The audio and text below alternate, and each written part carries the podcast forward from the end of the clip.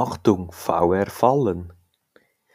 VR-Fallen können sehr teuer werden, wenn nicht sogar dein Unternehmen zerstören.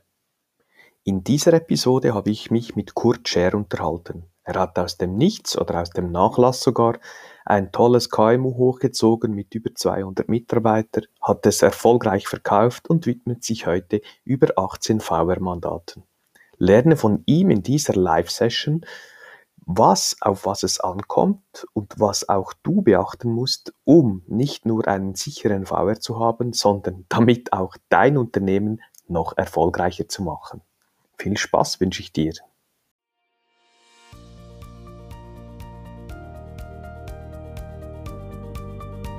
Der Podcast für alle Unternehmer, die ihr Unternehmen nicht normal, sondern optimal führen wollen erfolgreich aufgestellt, um in turbulenten Zeiten allen Herausforderungen zu trotzen. 20 Jahre Erfahrung, über 300 Kundenprojekte, mein Know-how basiert auf praktischer Erfahrung und dem Einblick in zahlreiche Unternehmenskulturen. Dabei habe ich festgestellt, dass egal in welcher Branche, die Fehler in der Unternehmensführung stets die gleichen sind. Daher habe ich ein Konzept zur optimalen Führung von Unternehmen entwickelt, und dabei wünsche ich dir nun viel Spaß und Erfolg mit dieser Episode. Also jetzt geht's live.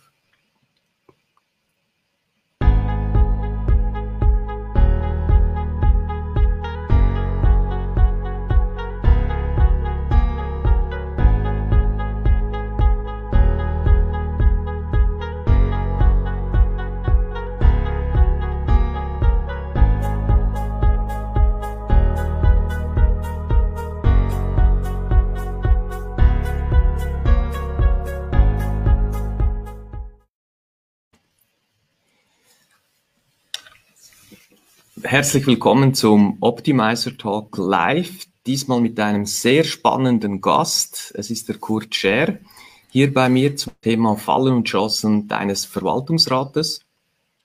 Und ich freue mich sehr, dass du dabei bist, Kurt. Ich freue mich sehr. Vielen Dank für die Einladung. Danke dir auch für deine Zeit, deine Offenheit und dein, deine Expertise, dass du das mit uns hier teilst. Wenn ihr eine Frage habt, ein Thema, das euch brennend interessiert, bitte stellt die in den Kommentar rein, dann hole ich euch entsprechend ähm, mit eurer Frage hier rein und wir werden das dann gerne gemeinsam beantworten. Ja, Kurt, wie kommst du dazu, Verwaltungsrat als Vollmandat zu machen? Du hast ja ein Startup hochgezogen aus der Nachlassstunde. Du mhm. kamst rein in einer eher schwierigen Zeit, hast danach das, die Firma wirklich voll hochgezogen auf über 200, 200 Leute und dann auch erfolgreich verkauft und heute Konzentration auf Verwaltungsratsmandante. Wie kommst du dazu? Was ist deine Leidenschaft? Ja, ich denke, die, die Leidenschaft ist Unternehmertum und die Qualifikation äh, dazu gebe ich mir, dass ich so viele Fehler gemacht habe im unternehmerischen Leben, dass mich das durchaus qualifiziert, andere vor diesen Fehlern zu bewahren. Das finde ich schön. Äh, man muss ja nicht immer alle Fehler auch noch machen, was die anderen gemacht haben und du stellst dich da zur Verfügung und gibst dein Wissen weiter. Das ist doch sehr, sehr schön. Was ist so das Schwierigste, wenn du in eine Firma kommst, gerade ein Familienbetrieb, ein KMU, wo vielleicht das Wissen, die Verantwortung eines Verwaltungsrates eher etwas zurückgestellt hat? Was sind so deine ersten Schritte, wenn du reinkommst? Ja, es kommt wirklich auf die Firma an. Es gibt ähm, Familienunternehmungen, die Nachfolgethemen sind. Da geht es äh, sicher zuerst mal darum zu verstehen, wie dieses Konstrukt funktioniert. Ist es ein rein formell administrativer Verwaltungsrat oder hat er tatsächlich die strategische Aufgabe, die ihm eigentlich zugemessen ist? In ähm, größeren Unternehmungen äh, oder in Unternehmungen, die professioneller aufgestellt sind, äh, geht es darum, äh, stimmt die äh, Skills-Matrix, also haben, hat dieser Verwaltungsrat die richtigen Leute mit den richtigen Fähigkeiten, um das Unternehmen strategisch vorwärts zu bringen.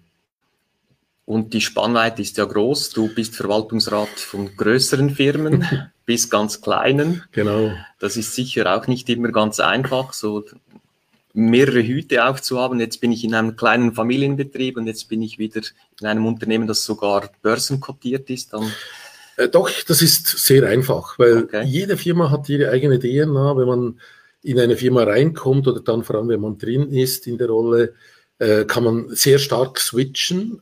Aber was einem bleibt, ist, äh, durch die verschiedenen Mandate vergleichen zu können. Man zieht Analogien, wie das für das kleine KMU jetzt äh, in einer börsenkotierten Firma sich präsentieren würde und umgekehrt. Und da kommen ganz spannende, quere Denkansätze äh, durchaus zustande. Ja. Okay. Und wenn ich sage Verwaltungsrat, das ist jetzt wichtig für gerade die deutschen oder österreichischen Zuschauer hier. Verwaltungsrat in der Schweiz ist nicht genau dasselbe wie ähm, in Deutschland Aufsichtsrat oder Beirat. Aber schlussendlich geht es ja um die Verantwortlichkeit. Und das wird, das ist meine Erfahrung, oft unterschätzt, die, die ganze Verantwortlichkeit. Wir hatten mal ein Unternehmen, Familienbetrieb, fünfte Generation. Die Großmutter, knapp 90, war Präsidentin, die wusste das gar nicht. Auch noch Mehrheitsaktionärin und wir haben das Unternehmen dann begleitet für die Nachfolge. Und der Punkt war dann, das mussten wir dann lösen und mal aufklären, was ist überhaupt die Aufgabe eines Verwaltungsrates, weil da geht es um ganz viel, äh, schlussendlich auch Geld in, im Extremfall. Kannst du uns kurz erläutern, für was brauche ich überhaupt einen Verwaltungsrat und wo sind so die häufigsten Fehler, die gemacht werden? Ja, es gibt im, im Obligationenrecht ähm, einen Artikel, wo die unentziehbaren und nicht delegierbaren Aufgaben drin sind. Das ist äh, die Bestellung Geschäftsführung, das ist die finanzielle Führung des Unternehmens. Und das kann man nicht einem Geschäftsführer alleine übertragen und ihn in der Verantwortung lassen, sondern da ist man mit an Bord. Und in der Schweiz ist es so, dass man als Verwaltungsrat solidarisch haftend ist, äh, zum Beispiel für nicht bezahlte äh, Sozialbeiträge, äh, Versicherungsbeiträge. Das kann also in einem börsenkotierten Unternehmen mit äh, 10.000 Mitarbeitern ähm, und die AHV-Rechnung nicht bezahlt und dann ein Konkurs durchaus ins Geld gehen. Also mhm. da ist man grundsätzlich immer mit einem Fuß insolvent und mit dem, also persönlich insolvent und mit dem anderen Fuß im Knast, weil es gibt wirklich Aufgaben, die man beherzigen muss. Die Erfahrung hat auch gezeigt, wie du es jetzt schön erläutert hast mit dieser älteren Dame, äh, dass in vielen kleinen Familienunternehmungen der Treuhänder eine sehr wichtige Rolle einnimmt und oft äh, keine Verwaltungsratssitzungen stattfinden. Ein Ehepaar leitet oder besitzt und leitet diese Unternehmung und äh, das quasi am äh, Mittagstisch oder im Ehebett äh, besprochen wird und der Treuhänder einmal im Jahr drei Formulare ausdruckt, irgendwas draufschreibt, das wird unterschrieben, dann ist dem Gesetz Genüge getan. Das ist nicht strategisch führen. Und da muss man die Augen öffnen und das Ganze mal analysieren. Auf jeden Fall. Und wenn ihr jetzt schon mal eine Frage habt, bitte tippt das in die Kommentare rein, dann können wir gerne auf eure Fragen eingehen. Ich hoffe, mit dem Ton alles klappt, sonst bitte kurz in den Kommentar schreiben, dann kümmern wir uns drum. Gut, betreffend Verantwortlichkeiten, wenn ich so mit typischen KMUs rede, sagen die, ja, mein Treuhänder, wie du gesagt hast, äh, macht das. Oder ja, mein Bruder ist auch noch im Verwaltungsrat, das passt schon. Dann frage mhm. ich, ist er informiert? Weiß er, was alles geht? Betreut er euch auch strategisch? Und dann ist eigentlich Ende Feuer. Warum ist das Verständnis des Verwaltungsrates nicht vorhanden oder zu wenig vorhanden in familiengeführten Unternehmen? Und was denkst du? Also ich würde diese Aussage nicht so stehen lassen. Es war vor 10, 15 Jahren tendenziell so, mhm. wie du es jetzt erläutert hast. Aber äh, nein, heute sind auch kleinere Unternehmungen äh, sehr oft bewusst, was es heißt. Aber die Zusammensetzung, da bin ich mit dir einig, die ist nicht immer optimal. Also der Bruder kann genau die perfekte Wahl sein, mhm. wenn es einen Grund gibt, dass er das ist. Wenn er genau die Fähigkeiten mitbringt, wenn er ein Thema im Lied hat, wo er den Götti, den Patenonkel spielen kann äh, in der Unternehmung, dann macht das Sinn, dass der Bruder drin ist. Wenn er das nur drin, äh, wenn er nur drin ist, weil er der Bruder ist, dann ist er mit Sicherheit falsch. Okay. Und wir kommen vielleicht später noch darauf, mhm. Wie man denn die richtigen Leute wählt. Bruder oder nicht Bruder, egal. Okay, guter Punkt. Die Frage ist ja dann demzufolge, welche Leute oder welche Funktionen vielleicht zuerst, ist es richtig, welche Funktionen brauche ich im Verwaltungsrat und dann schaue, welche Menschen, welche Personen würden da reinpassen. Oder wie gehst mhm. du da vor? Ich würde noch einen Schritt vorher, vorher anfangen. Ich würde mal die Situation analysieren. Was haben wir heute? Was ist drin heute in diesem Verwaltungsrat? Und welche Herausforderungen hat die Unternehmung? Ist sie in einem Wachstumsthema drin und Finanzierungsthema? Ist sie in einem Nachfolgethema? Ist sie äh, äh, am Markt dran? Hat sie Marktschwierigkeiten und so weiter? Also zuerst mal die Analyse der Firma und des bestehenden Verwaltungsrats. Also welche Fähigkeiten dienen der Firma, um die weiterzubringen? Und damit entsteht automatisch eine, eine Skills-Matrix. Welche Fähigkeiten brauchen wir, um die Firma dahin zu führen, wo sie hin will?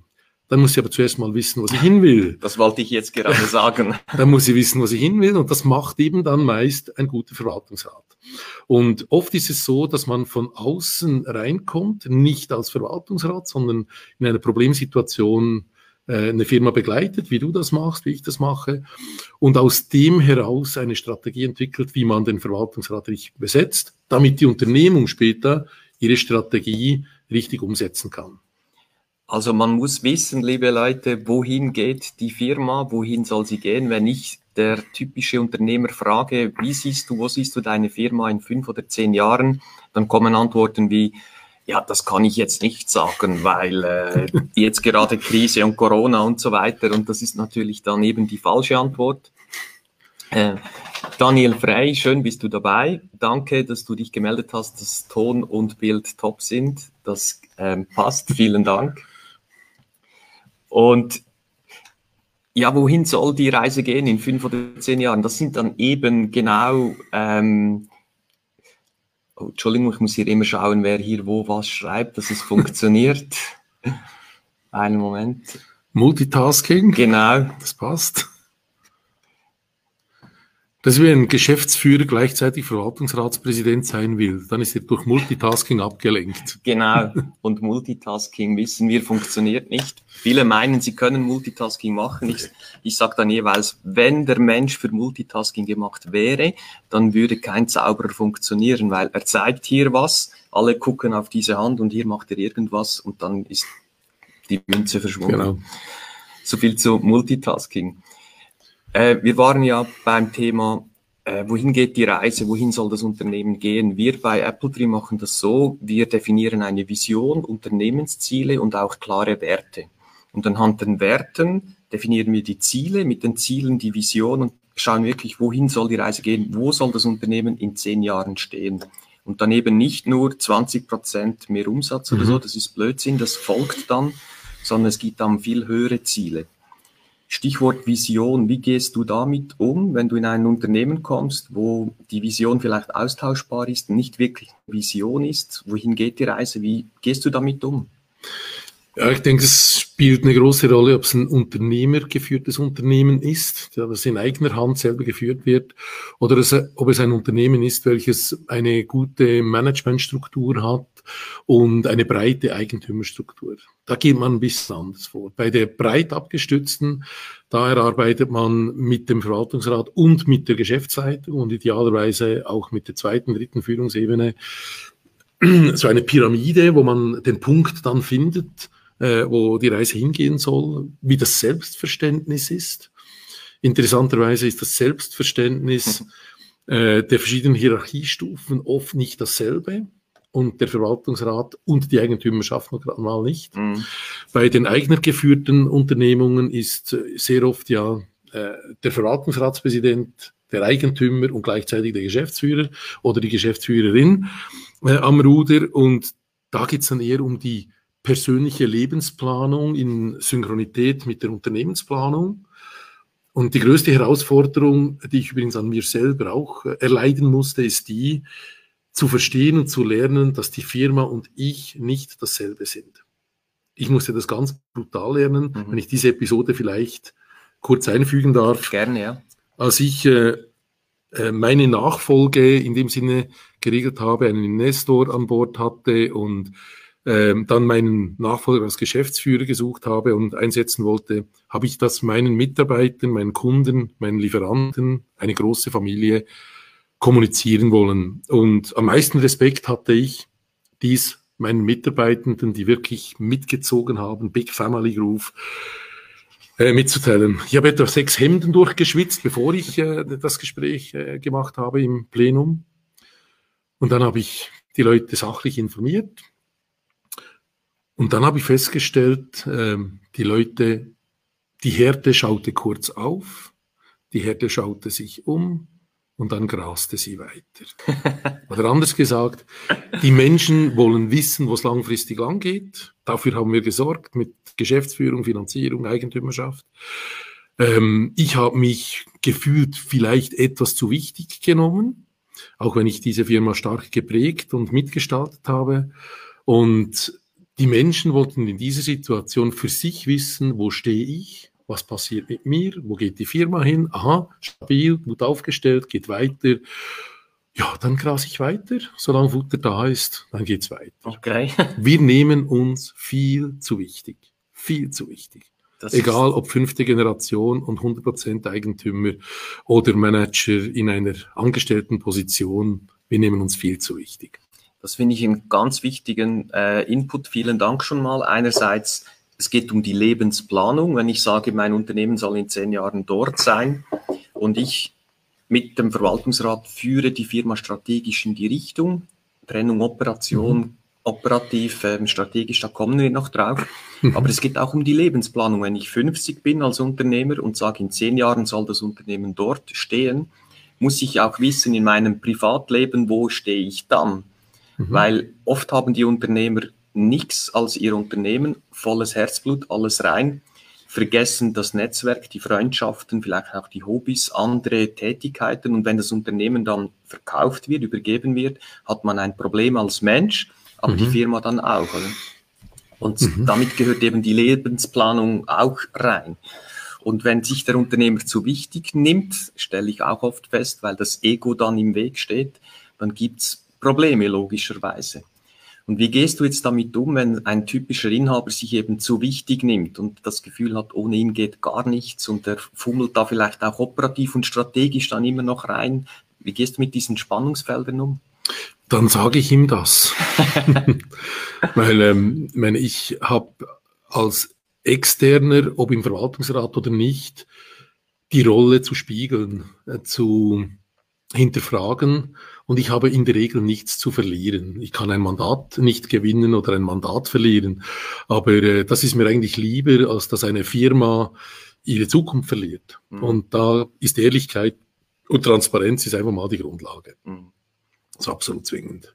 Und berätst du dann die Unternehmer auch hinsichtlich der Lebensplanung? Also ich gehe da nicht allzu sehr in die Tiefe. Ähm, das läuft synchron miteinander. Ich habe meine Firma in der Generationenwechsel begleiten dürfen. Da bin ich auch im Verwaltungsrat heute. Ähm, da ging es beim Generationenwechsel tatsächlich darum, dass mal einer außerhalb der Familie äh, in der Familie mal spiegeln kann. Was sind die Bedürfnisse der nächsten Generation? Was sind aber auch die Bedürfnisse der Generation, die abgibt? Weil das wird von der Nachfolgegeneration auch oft unterschätzt. Da gibt's auch Herzblut und, mhm. und das muss wertgeschätzt werden und ausbalanciert werden. Und äh, da ist man automatisch dann auch in der Lebensplanung drin von der abgebenden äh, Familie, aber auch von der übernehmenden, weil das hat auch einen Einfluss. Mhm. Also Lebensplanung spielt immer eine Rolle und meistens ist die Situation die, dass ich den Unternehmen und Unternehmerinnen rate, dass sie mit 50 wissen müssen, wo die Reise hingeht. Persönlich wie unternehmerisch. Sehr gut. Mit 55 sollten sie es im Ansatz umgesetzt haben.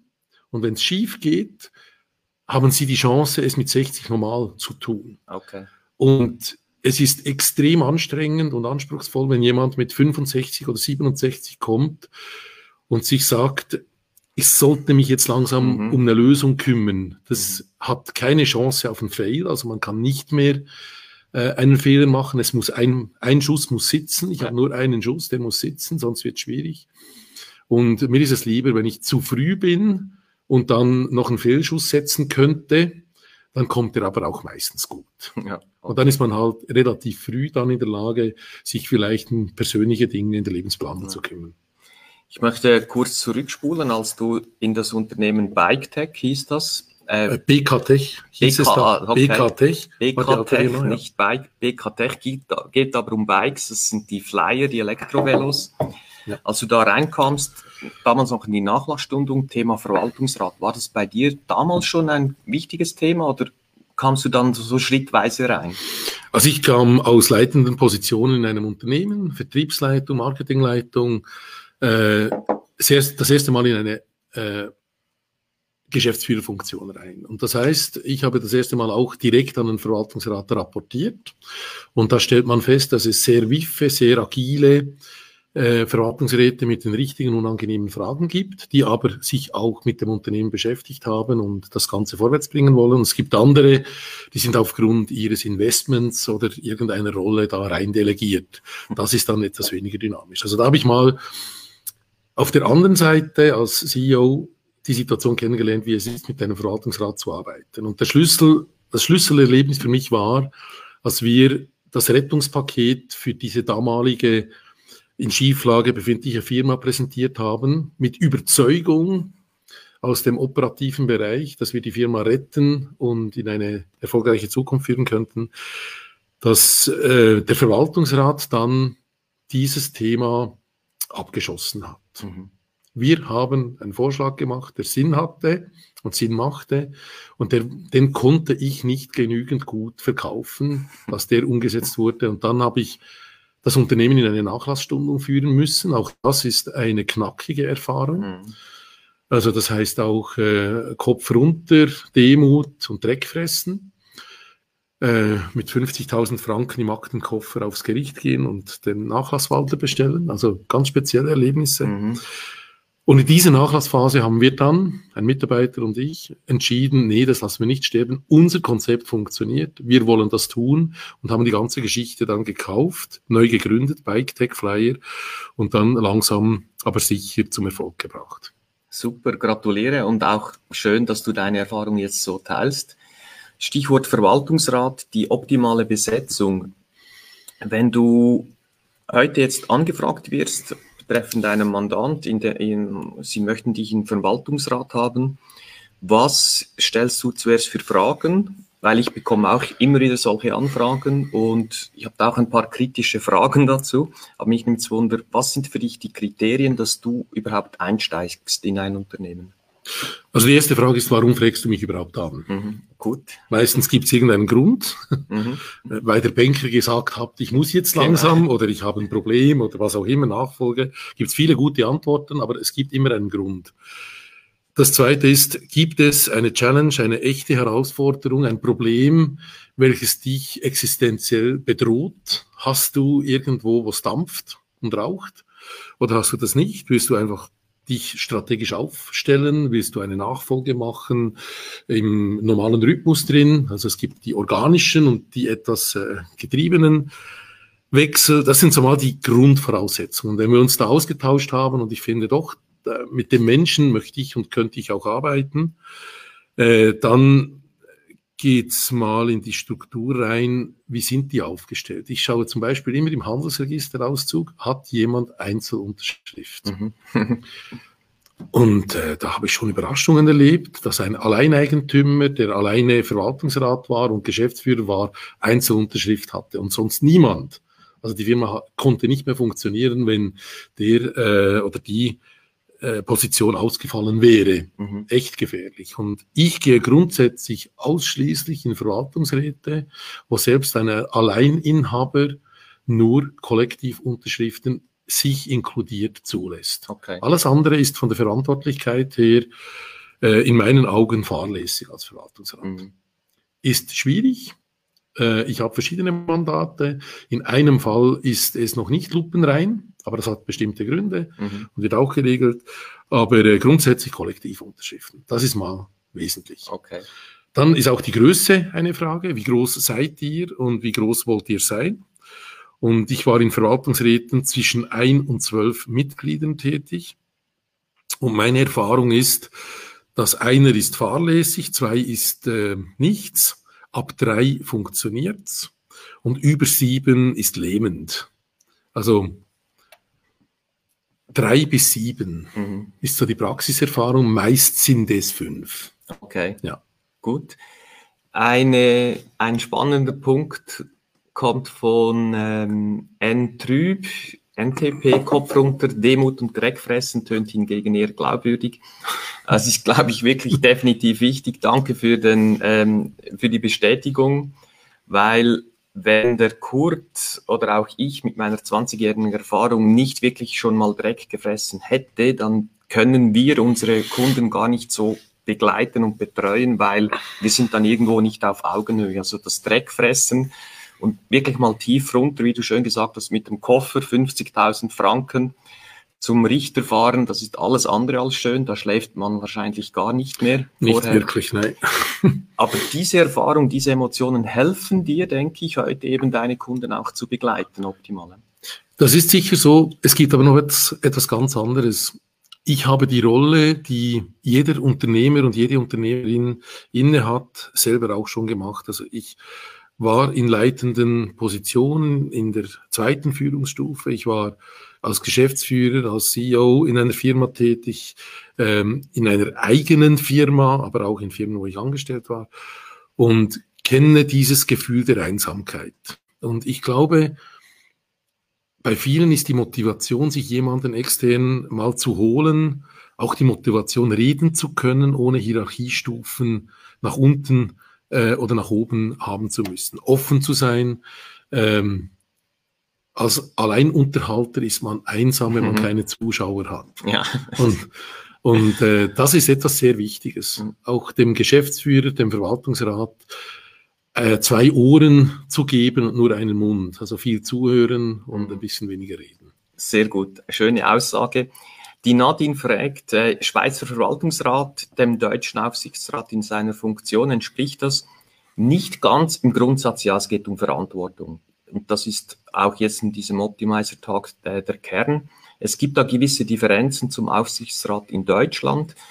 Ähm, viel mehr kann ich dazu nicht sagen. Kennst du dich aus in deutschen äh, Gesetzen? Ich bin in keinem deutschen Aufsichtsrat, habe ein bisschen Einblick in die eine oder andere Firma diesbezüglich. Wir haben Tochterfirmen, wo wir Aufsichtsräte haben.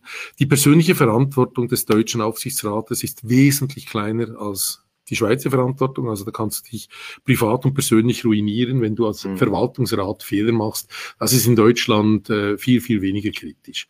Ich sag's mal so, ein Beirat in der Schweiz den es rechtlich so nicht sauber definiert gibt, aber einer, der nicht Verwaltungsrat ist, aber als Advisor, als Pate ähm, in der Gesellschaft mitwirkt, den Verwaltungsrat begleitet, würde ich eher als deutschen äh, Aufsichtsrat bezeichnen. Okay. Ja. Gut. Also die Haftungsfrage ist der Hauptunterschied. Hoffe, Nadine, dir genügt das vorerst. Sonst Dr. Google weiß Bescheid oder wir können es gerne auch vertiefen nach diesem Talk. Finde ich schön. Also schreibt, wenn ihr auf LinkedIn noch nicht verbunden seid mit Kurt Scher, fügt ihn hinzu, schreibt ihm eine Nachricht, er nimmt sich da ähm, gerne Zeit. Die häufigsten Fehler oder Fallen, du hast es gesagt, wenn du reinkommst, prüfst du Alleinunterschrift etc. Was gibt so die typischen zwei, drei Fallen, die du immer wieder feststellst in deinen Mandanten? Die Nichtwahrnehmung der Gewaltentrennung, also dass Verwaltungsrat und Geschäftsleitung und Inhaberschaft, dass diese Ebenen nicht sauber getrennt sind, selbst wenn sie in gleichen Händen sind. Und das ist auch der Grund, weshalb wir oft äh, reinkommen dürfen. Äh, man will Eigentümer bleiben, das ist oft so bei Unternehmen mhm. und das finde ich auch richtig, ich habe das auch so. Äh, man will die Geschäftsführung behalten, weil das ist der Job, den ich kann. Und der Verwaltungsrat ist ein komisches rechtsnotwendiges Konstrukt, äh, was mir der Treuhänder und die Bank immer wieder aufs Auge drückt. Und da möchten sich viele etwas von lösen. Mhm. Oder sogar ins zweite Glied gehen und einen externen als Verwaltungsratspräsidenten, als äh, Vorsitzenden wählen, um diese Compliance-Fragen auch äh, entlastend äh, zu trennen. Auch ich habe in eigenen Firmen äh, die Situation, dass ich nicht mehr Verwaltungsratspräsident bin. Und das ist sehr entlastend, mhm. weil dann ein anderer in der Pflicht ist zu organisieren und nicht immer ich in allen Ebenen. Also doch auch schön, als Unternehmer mal etwas abgeben zu können. Ne? Etwas abgeben zu können und damit auch die Ohren wieder spitzen zu können. Also wenn ich selber eine Sitzung führen muss, äh, strategisch denken muss, die Sitzung führen muss, da bleibt irgendwie zu wenig Raum für das Kreative. Und wenn ich ähm, die Sitzungsleitung jemandem übergeben kann, die Unternehmensverantwortung als Präsident, kann ich mich mehr einbringen. Mhm. Absolut und klare Trennung, operatives Geschäft, strategisches Geschäft.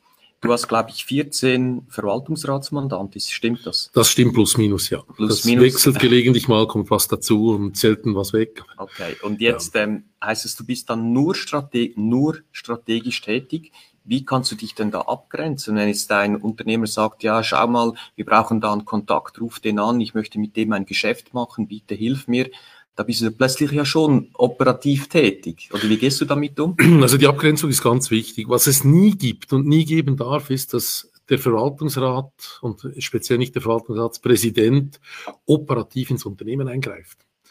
Wenn er operativ ins Unternehmen eingreift und die Mitarbeiter plötzlich das Gefühl haben, zwei Chefs sind da am Wirken ja. und die machen vielleicht nicht dasselbe, das ist der Tod jeder Führungsstruktur. Das geht nicht. Es gibt aber durchaus Momente, wo ein Verwaltungsrat in einem Unternehmen eine etwas operativere Rolle einnehmen kann und muss. Das eine ist Krisen. Mhm. In Krisensituationen äh, ist es wichtig, dass sich der Geschäftsführer und der Verwaltungsrat abspricht, wer macht was. Und da kann und muss der Verwaltungsrat auch operative Aufgaben zu übernehmen bereit sein. Immer in Absprache mit der Geschäftsführung und in Abstimmung mit dem Management. Klare Rollenverteilung. Aber das ist Führen in der Krise. Da braucht es diese Rollen.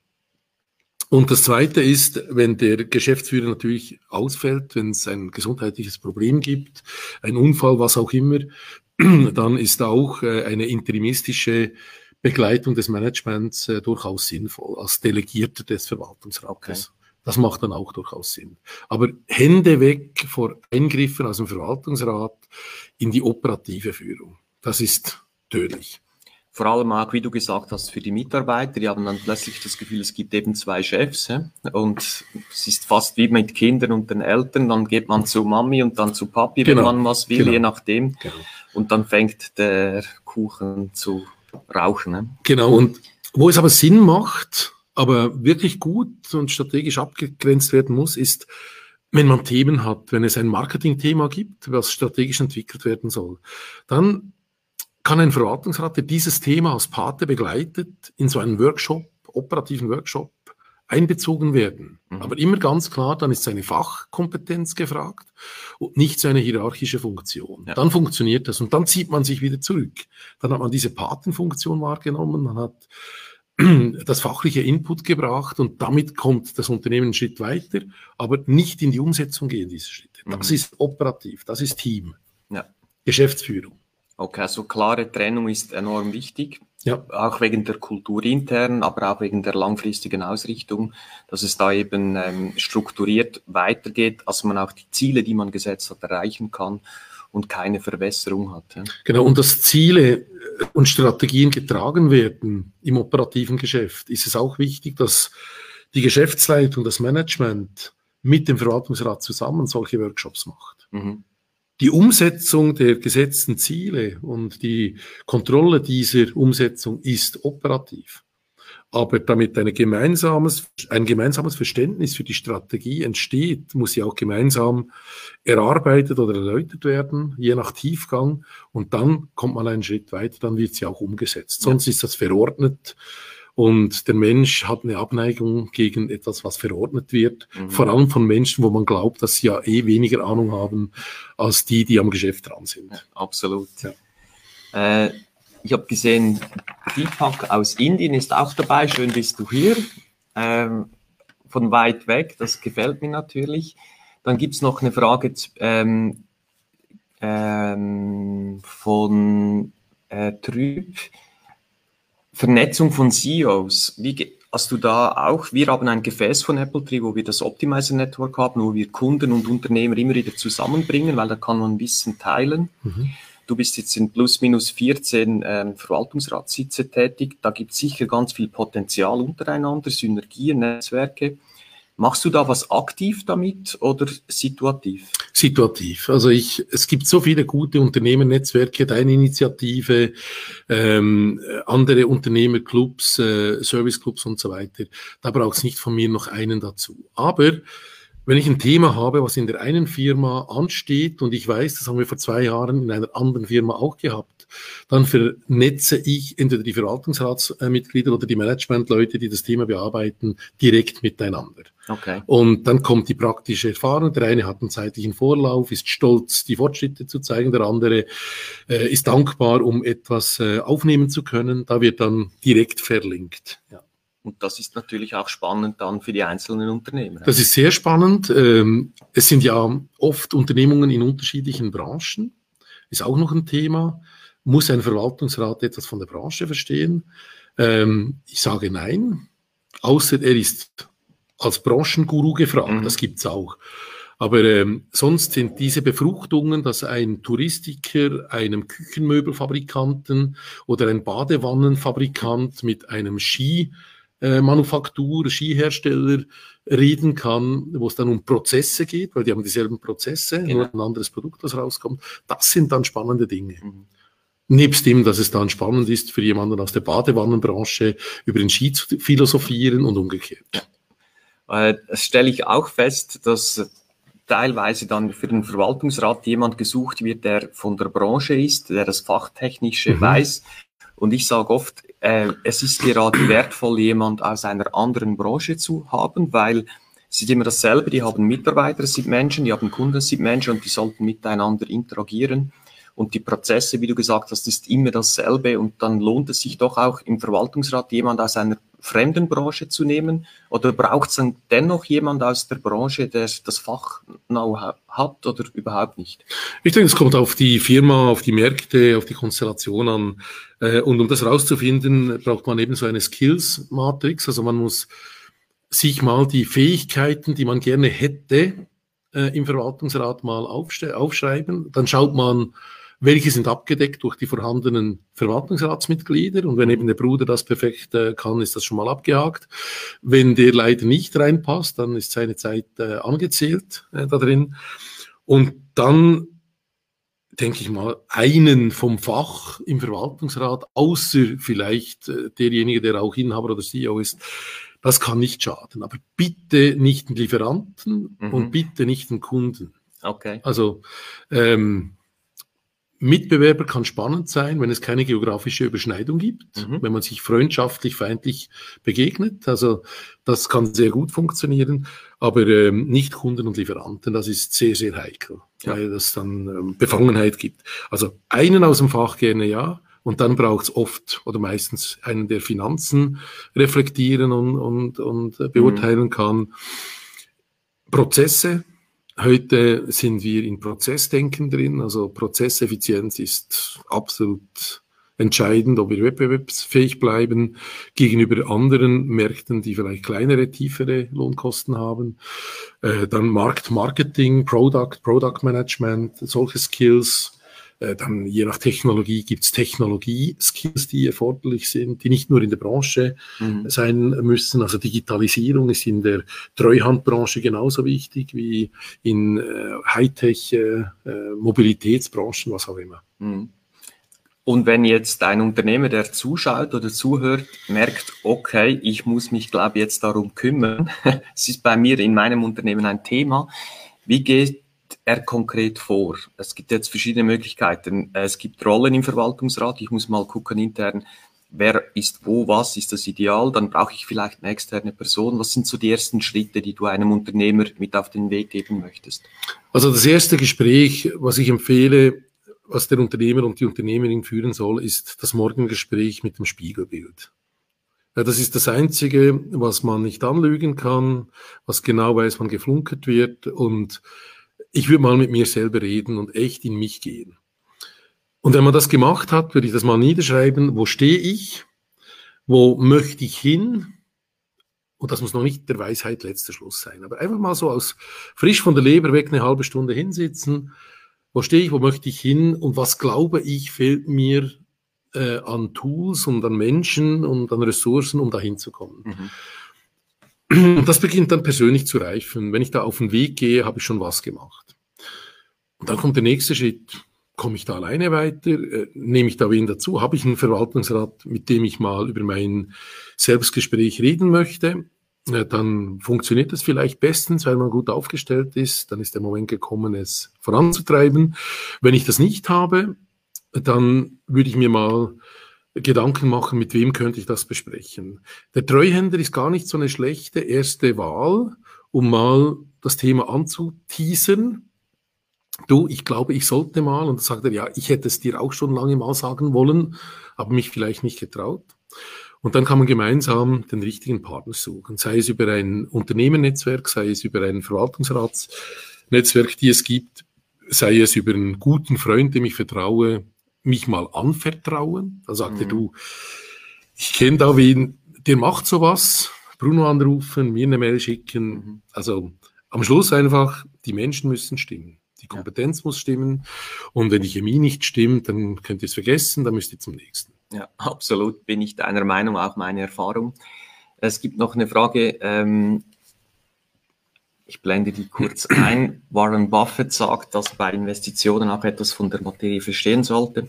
Da gehe ich absolut, äh, bin ich der Meinung, wenn ich Aktien kaufe, will ich was davon verstehen, sonst kaufe ich das nicht. Aber glaube ich, wie wir jetzt ausgetauscht haben im Verwaltungsrat, muss es nicht zwingend sein. Im Gegenteil, es kann befruchten.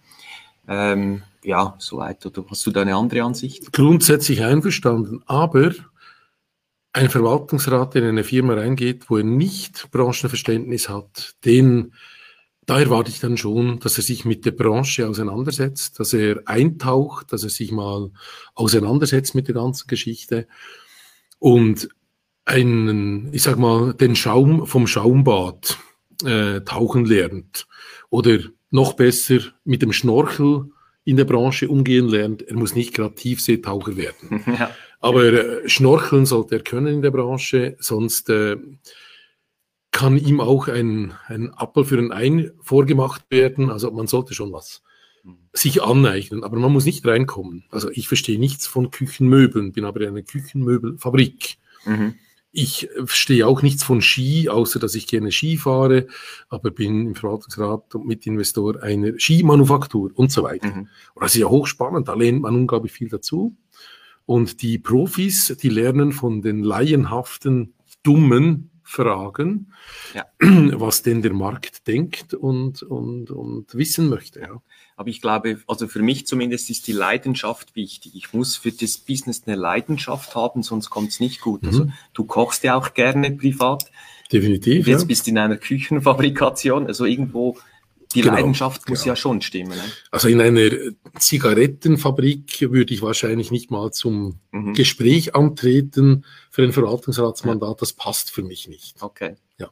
Oder auch jetzt bei mir Pharma oder so, das würde für mich auch ethisch, also es muss ethisch stimmen, ist das mhm. korrekt mhm. auch für dich? Genau. Und die Leidenschaft muss auch passen. Ja, ich habe so eine Philosophie die Produkte und Leistungen, die dieses Unternehmen anbietet, soll die Menschen irgendwie glücklich machen, also die Endverbraucher, mhm. sei es B2B oder B2C. Und natürlich, da findet man fast überall was, was glücklich macht. Aber ja. bei der äh, Zigarette habe ich es jetzt noch nicht gefunden. Ich habe es mhm. auch vor drei, über 30 Jahren aufgegeben. Okay. ähm, ja, da muss die persönliche Befindlichkeit muss stimmen. Ich habe auch schon Dinge abgesagt, weil ich das Gefühl habe, da passe ich nicht rein, da fühle ich mich nicht wohl. Ist nicht mein Thema. Mhm. Gibt's. Hast du, wenn jetzt ein Unternehmer sagt, okay, ich will das Thema Verwaltungsrat anpacken, hast du so noch einen Tipp ähm, für die Unternehmer, wo du sagst, das wäre die erste richtige Frage, weil wenn ich eine Nachricht bekomme, äh, hallo Bruno Arecker, ich möchte meinen Verwaltungsrat neu besetzen, machst du mit, machen Sie bitte mit, dann ist eine komische Frage, oder? Wie, es muss ja Hausaufgaben gemacht werden und dann die Anfrage gestartet werden. Was sind so mhm. die besten Fragen, die du erhalten möchtest? Also wer sich schon mit dem Spiegelbild auseinandergesetzt hat, der hat schon Fragen. Ja. Und der kommt meist nicht mit einer Frage, sondern mit einem Anliegen. Ich möchte meine Nachfolge vorbereiten oder ich habe ein echtes Marktproblem, ich habe ein echtes Finanzierungsproblem, ich habe äh, die Bank mit dem Messer am Hals, äh, ich habe sonst irgendwas, irgendeinen intrinsischen oder extrinsischen Motivator hat jeder, äh, mhm. der da kommt. Und sei es nur, ich habe festgestellt, ich will in fünf Jahren äh, ein Jahr Weltreise machen und wenn ich jetzt heute gehe, funktioniert das nicht. Hilf ja. mir, dieses okay. persönliche Ziel zu erreichen. Da muss ich die Firma entsprechend steuern. Ist auch bei mir so ein Ziel, was ich da vorbereite. und äh, dann kommen diese Fragen mit dem Anliegen, äh, die die Leute haben. Es gibt keine richtige Frage, es gibt die richtige Ausgangslage. Und dann entwickelt man gemeinsam den Weg, wo man hin will. Mhm. Ja. Und wie findest du möglichst schnell raus, ob die Chemie passt oder eben nicht passt? Persönliches Gespräch. Ja. Also ich würde mal sagen, nach 30 Sekunden, mhm. das ist, wenn du mit dem Lieferanten oder mit dem Kunden zusammenarbeitest, dann weißt du, mit diesem Menschen möchte ich eine Kundenbeziehung aufbauen oder äh, wir taugen nicht, um gemeinsam äh, den nächsten Schritt zu machen. Mhm. Wenn man ehrlich ist, das spürt man relativ schnell. Ja. Äh, du gesagt, ähm, es ist, kann heikel werden, auch gefährlich finanziell für einen Verwaltungsrat. Was rätst du Verwaltungsräten, die vielleicht schon mit dem Unternehmer oder Inhaber äh, gesprochen haben und ihn auf gewisse Sachen aufmerksam gemacht haben, weil man ist mit einem Bein quasi im Gefängnis und der Inhaber oder Unternehmer sagt dann, ja, das geht schon, mache ich und ich weiß wie und das läuft jetzt seit 20 Jahren so schon gut, ich habe das im Griff. Irgendwann musst du ja aussteigen als Verwaltungsrat. Also wenn jemand sagt, ich habe das im Griff, dann steige ich lieber nicht ein. Okay, gut. Weil ich habe noch niemanden gesehen, der alles im Griff hat, also ja. mich allen voran und eingeschlossen.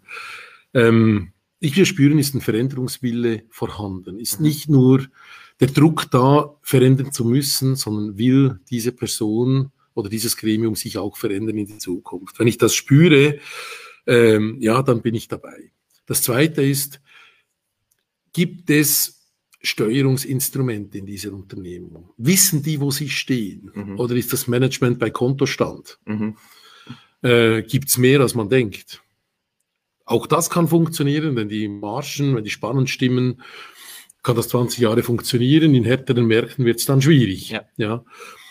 Ähm, also Cockpit gibt's Minimummandaten, ist Buchhaltung einigermaßen sauber geführt, äh, weiß man Ende Monat, um was es geht in dieser Firma. Oder weiß man das nicht? Und weiß man, warum, es ist, warum man es nicht weiß? Muss man es monatlich wissen? Muss man es vierteljährlich wissen? Das ist bei einer Dienstleistungsfirma völlig anders als bei einer sehr materialintensiven, mhm. äh, kapitalintensiven Firma. Also wenn man unglaublichen Materialvorlauf hat an Zeit und Geld, ist das Nettoumlaufvermögen zu managen wesentlich wichtiger als bei einer Dienstleistungsfirma, die genau weiß, ich habe 64 Mitarbeiter, die sind alle Berater, die kosten ihr Gehalt. Ja. Und am Lager haben wir ein paar PCs, mit denen wir arbeiten, sonst gar nichts. Das ist unterschiedlich. Aber Cockpit, finanzielle Steuerinstrumente ist das erste. Und das zweite ist dann den Mut zu sagen, den Mut haben, äh, zu haben zu sagen, hat das Ding eine Chance oder hat es keine? Wenn es keine Chance hat? Dann Übungsabbruch, also nicht Übungsabbruch, ich laufe davon, ja. sondern Übungsabbruch, wie kommst du möglichst schnell aus der Nummer raus, ohne Dritte zu schädigen. Ja. Also wie kann man so ein Ding in Würde beerdigen, ohne Schaden anzurichten. Mhm. Und du hast äh, wegen Schaden, du hast vier, plus minus 14 Kunden, bei denen du im Verwaltungsrat bist. Also von denen sind sechs, sieben eigene okay. Unternehmungen, zum Teil mit Tochterunternehmungen, die dann tatsächlich nur formal juristisch sind. Also das mhm. ist dann eine Firma, die Gesamtverantwortung hat und dann sind es einzelne Gefäße. Also es gibt nicht 14 Mal intensive Sitzungen, okay. sondern das sind sieben, acht Unternehmungen, wo ich regelmäßig in einem sauberen Takt äh, mhm. diese entsprechenden Gespräche habe. Und wie gehst du mit dem Druck um? Ich stelle mir vor, du weißt ja nicht immer 24 Stunden, was passiert, wenn da jemand äh, irgendwas, ich sage jetzt nicht kriminell, aber vielleicht unabsichtlich was das Unternehmen in, eine, in einen Weg begibt, das gefährlich werden könnte, auch für dich? Also die richtigen Fragen stellen, das gehört zum Rüstzeug. Also die richtigen Fragen stellen äh, an die Geschäftsleitung und im Verwaltungsrat, was läuft da, was läuft da, wo haben wir Risiken, äh, Risikomanagement zu betreiben, eine Risk Map zu betreiben mit okay. äh, Eintrittswahrscheinlichkeit und Schadenhöhe, IKS, das sauber zu führen. Ähm, das ist wichtig, äh, dass ich das regelmäßig mache. Dann bin ich auch aus der persönlichen Haftung etwas entlastet. Mhm. Kriminelle Handlungen sind nie ausgeschlossen. Mhm. Wenn man die entdeckt, konsequent zu handeln. Das ja. ist matchentscheidend. Ja. Man kann nicht verhindern, dass jemand eine kriminelle, eine deliktische Handlung macht. Mhm. Man muss die Tools haben, es zu erkennen. Und wenn man es erkannt hat, muss man schnell handeln. Ja. Das ist so. Und das andere ist, wenn man eine Anzahl Mandate hat, äh, ich sage jetzt mal acht aktive, neun aktive Mandate, dann gehe ich davon aus, dass in der Hälfte der Firmen es sauber und ohne Wenn und Aber läuft, Guro normal, ja. sagt man so schön. Und die muss man im Controlling haben. Nur Abweichungen und langfristige Strategien entwickeln. Mhm. Dann hast du immer einen Viertel, der etwas gestresst ist, äh, der gerade zu viele Kunden hat und äh, Lieferzeiten laufen aus dem Ruder, Supply Chain funktioniert nicht oder Finanzierung des Wachstums ist ein Thema. Das sind Happy Problems Managen, die sind nicht einfacher zu managen als andere, aber sind angenehmer. Aber auch die muss man managen können. Und in einem Viertel hat man eine angespannte Situation, Liquiditätsschwierigkeiten, äh, Klumpenrisiko, äh, Kundenausfall, äh, Fraudfall, also mhm. rechtliche Geschichten und so weiter. Und um die muss man sich doppelt und dreifach intensiv kümmern können. Ja. Also die Zeit muss da sein. Und von diesem Modell bin ich jahrelang ausgegangen und das hat super funktioniert bis Corona. Mhm. Und in Corona-Zeiten, also ich muss sagen, Holzanlänge, hat auch das funktioniert, aber ich hatte an einem Tag 14 Firmen, die gleichzeitig mit der gleichen Situation in unterschiedlichem Maß konfrontiert wurden. Das bedeutete zuerst mal herausfinden, wer hat echt ein Problem am Hals und wer hat jetzt einfach eine Irritation, die mhm. wir erkennen müssen. Also das mal zu separieren und die zwei, drei Firmen, die wirklich in der Existenz bedroht waren in dem Moment, zu identifizieren und mit den Geschäftsleitungen Strategien zu entwickeln. Und das nicht in physischen Sitzungen, weil das war ja gerade das Antimittel, sondern selbst äh, ich als nicht unbedingt der digital affinste, mhm aber offen für Neues, habe innerhalb von Stunden äh, das Zoom-Expertentum und Teams-Expertentum lernen dürfen, wie äh, meine Frau auch äh, im Schulwesen und meine Kinder als, als Schüler. Mhm. Also das sind alle in zwei Wochen mehr oder weniger zu Experten geworden. Und dann geht das verdammt effizient. Mhm. Und wir konnten alle Firmen durchkriegen, haben überall Maßnahmen getroffen und einige leiden noch heute und andere haben sogar ein bisschen profitiert von der Situation. Ja, Aber alles auf einmal, also puh, war hart. Ja. Das war, es war anstrengend, mhm. weil noch die persönliche Situation kommt dazu. Ja. Auch als Familie, als Mensch äh, hast du mit der Gesundheit, mit dem Thema Versorgung noch ein existenzielles Thema, was mhm. die ganze Menschheit überall hatte. Äh, ja, da kam viel zusammen. Mhm. Das hat schon gefordert. Ja. Wenn jemand von euch jetzt noch eine Frage hat, bitte reinschreiben. Wir haben noch ein paar Minuten Zeit und können die allenfalls noch behandeln. Ich möchte noch zu einem Thema kommen, die, die Häufigkeit und der Aufwand eines Verwaltungsrates. Ein Unternehmen mit 50 Mitarbeitern ähm, bestückt jetzt seinen Verwaltungsrat optimal, wie wir gesehen haben. Wie viele Meetings, Besprechungen pro Jahr, pro Monat, Quartal oder Woche, was schlägst du vor? Also, Gibt es da eine Richtlinie oder ist das immer individuell? Es kommt wirklich auf die Firma, auf die Branche, auf die Situation und auf die Größe an. Sagen wir mal so, wo man nicht viel falsch macht, ist, wenn man vier Sitzungen im Jahr standardisiert und auf die nächsten zwei Jahre terminiert. Zwei Jahre? Ja, äh, weil da kommt sonst immer was dazwischen. Genau. Ähm, vier Sitzungen. Einmal geht es wirklich um Jahresabschluss äh, vom letzten Jahr und die Situation analysieren, wo wir stehen im Start vom neuen Jahr. Dann geht es darum, ein strategiekonformes Meeting zu machen, was wirklich um Strategiebestätigung, Strategieweiterentwicklung geht. Es geht nicht darum, jedes Jahr eine neue Strategie zu entwickeln, sondern die drei bis fünf Jahresstrategie zu überprüfen, zu schauen, wo stehen wir, was müssen wir anpassen, was gibt es für neue Rahmenbedingungen. Corona-Zeiten hat doch ein paar Einflüsse auf gewisse Strategien. Dann gibt es die dritte, die ist ähm, Jahreszwischenresultat äh, überwachen und Budget äh, voranzutreiben. Und die letzte ist dann äh, Jahresabschlussstrategie mhm. und, und äh, geselliges Beisammensein gehört auch dazu. Das finde also, ich auch. Ich sag's mal, vier Sitzungen sind ein Muss. Ähm, in einem börsenkotierten Unternehmen, wo ich mit dabei bin, das ist die BKW, Bernische Kraftwerke hieß das früher, drittgrößte Energieversorger der Schweiz, da haben wir zehn Sitzungen plus äh, Ausschusssitzungen. Ich bin da im Finanz- und Risikoausschuss. Ja, da kommen schon mal so 13, 14 äh, Sitzungen im Jahr zusammen, je nachdem, was noch ansteht.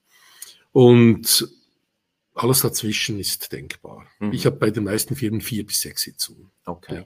Und einige Unternehmer sagen jeweils auch, ja, Kosten Nutzen bringt nichts äh, und ein Theoretiker im Ver Verwaltungsrat nützt mir nicht, der noch viel Geld kostet.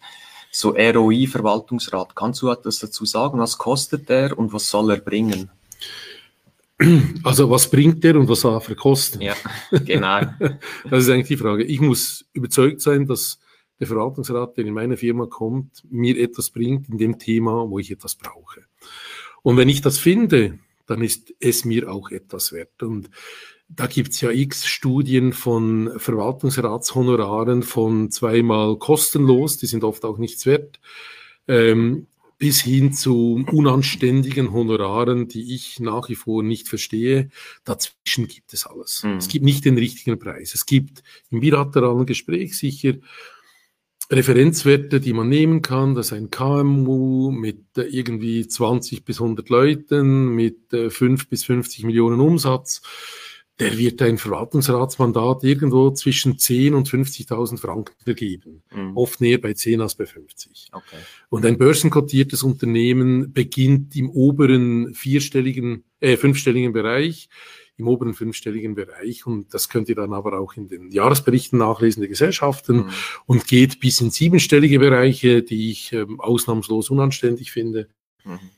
Also ich wüsste nicht, was ich da bieten sollte, um das verdienen zu können. Und zwischen verdienen und bekommen gibt es einen großen Unterschied. Ja. Einige verdienen ihr Honorar und andere bekommen eines. Sehr schön gesagt. Also die kriegen eines auf schön Hochdeutsch. Ne? Ja, genau, ja. Und wenn es einem Unternehmen nicht so gut geht, sollte es aber vor allem dann einen Verwaltungsrat haben, der eben das Unternehmen neu entwickelt, neu aufstellt. Dann fehlt es vielleicht auch an Geld, oder? Du bekommst auch Anfragen.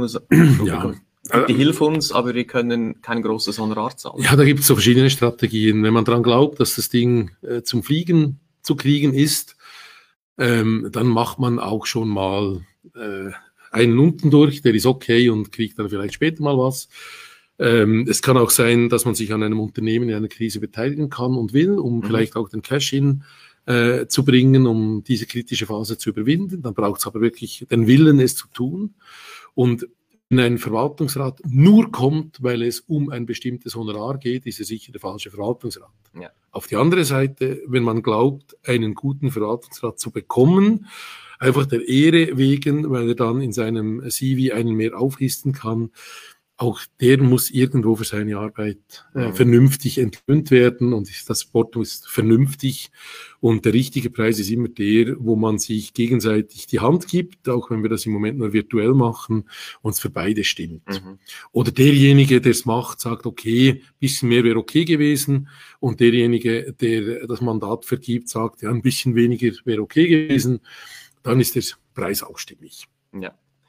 Die Differenzen, die hast du am Anfang angesprochen. Der Verwaltungsrat hat eine Idee vom Unternehmen, die operative Leitung auch noch eine Idee und die Mitarbeiter haben auch noch eine Idee, wohin die Reise geht. Diese Lücken zu schließen. Wir machen das bei Appleby mit einer Bodenprobe. Wir machen eine Umfrage periodisch immer wieder mit Mitarbeitern und Führungsteam. Und dort gibt's oft schon dann Differenzen und dann befragen wir noch Kunden und dann gibt's noch größere Differenzen. Mhm. Hast du uns da noch einen Tipp oder wie gehst du vor, um diese Lücken zu schließen? Weil du verbrennst ja jeden Tag Geld und merkst es nicht. Oder? Ja, der beste Schritt, um diese Lücken zu schließen, ist sie einmal aufzudecken. Mhm. Und das kann ich dir garantieren, das weißt du aus deiner Erfahrung, wenn etwas sichtbar wird, was ich schon lange wusste und glaubte, dass es keiner sieht, mhm. sobald es sichtbar wird, wird automatisch dran gearbeitet. Ja. Und ich kann auch sagen, alles, was ich als Unternehmer glaube, was nicht sichtbar ist, ich aber in mir in weiß, dass es das gibt. Das sind die anderen mindestens so glasklar wie ich selber. Also da muss man sich nicht täuschen, keine Selbsttäuschung. Ja. Aufdecken, hinstehen und sagen, hey, da habe ich ein Problem, da bin ich schwach, mhm. das kann ich nicht, ähm, ich muss eine Lösung haben und dann helfen alle mit. Ja. Und wenn ich so tue, als ob ich es beherrsche und meine ganze Kraft äh, darauf verwende, um diesen Deckel mhm. auf dem Gap zu halten, damit es keiner sieht, dann habe ich verloren. Mhm. Dann habe ich sogar noch Führungsschwäche gezeigt. Ja. Und dann würdest du auch aussteigen aus einem Verwaltungsrat. Also wenn jemand die Energie auf dem Deckel runterhalten ja. äh, verwendet, dann braucht er mich nicht. Genau. Weil ich habe keine Kraft, um Deckel runterzuhalten. Das geht nicht. Ich finde das ein super Schlusswort. Äh, Genau, wir haben die wichtigsten Sachen, glaube ich, beantworten können. Ähm, was möchtest du dem Unternehmer jetzt noch kurz und bündig auf den Weg geben? Stichwort Verwaltungsrat, Fallen und Verantwortlichkeiten so als Schlusswort. Die richtigen Verwaltungsräte wählen, weil es die richtigen sind und nicht, weil es ein guter Kollege ist, im gleichen Serviceclub ist oder aus der Familie stammt. Also mhm. wirklich den Mut zu haben, zu sagen, ich möchte mit dir in Freundschaft verbunden bleiben, aber ich brauche jetzt jemand anderes in meinem Verwaltungsrat. Das ist wichtig. Keine Kopfnicker. Ich sage immer, meine Mandate, die haben eine Restlaufzeit von 20 Tagen. Mhm. So viel braucht es nach meisten Statuten, um eine außerordentliche Generalversammlung einzuberufen und, und einen anderen Verwaltungsrat zu wählen. Also da habe ich relativ wenig zu verlieren. Und Familienunternehmer oder Alleinunternehmer, denen würde ich empfehlen, einen externen Familienfremden zu nehmen, um das Familienthema auch etwas professionell zu reflektieren und auszugleichen. Es fällt einem einfacher, wenn man nicht emotionell gebunden ist. Nehmt die Verwaltungsräte auch nicht unbedingt ins Eigentum mit rein. Das kann mal Sinn machen und nett sein, wenn man primär einen Investor sucht, der auch Verwaltungsrat sein will. Aber äh, das muss nicht unbedingt sein. Wenn jemand nicht die eigene Kasse drin hat, kann er viel neutraler über das Ganze urteilen, mhm. als wenn er selber dann auch schon wieder äh, Teil des Systems wird. Ja. ja.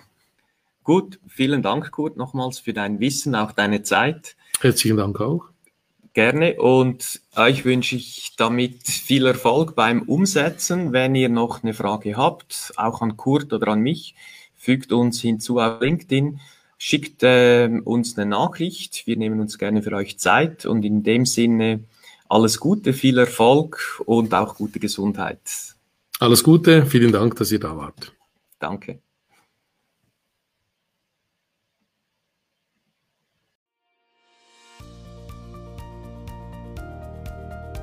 Hat dir diese Episode gefallen?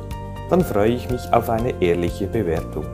Am besten geht der gute Unternehmergeist um die Welt, wenn du diesen Link teilst. Möchtest du mich als Speaker buchen? Unter brunoarecker mit 2g.com findest du das entsprechende Formular.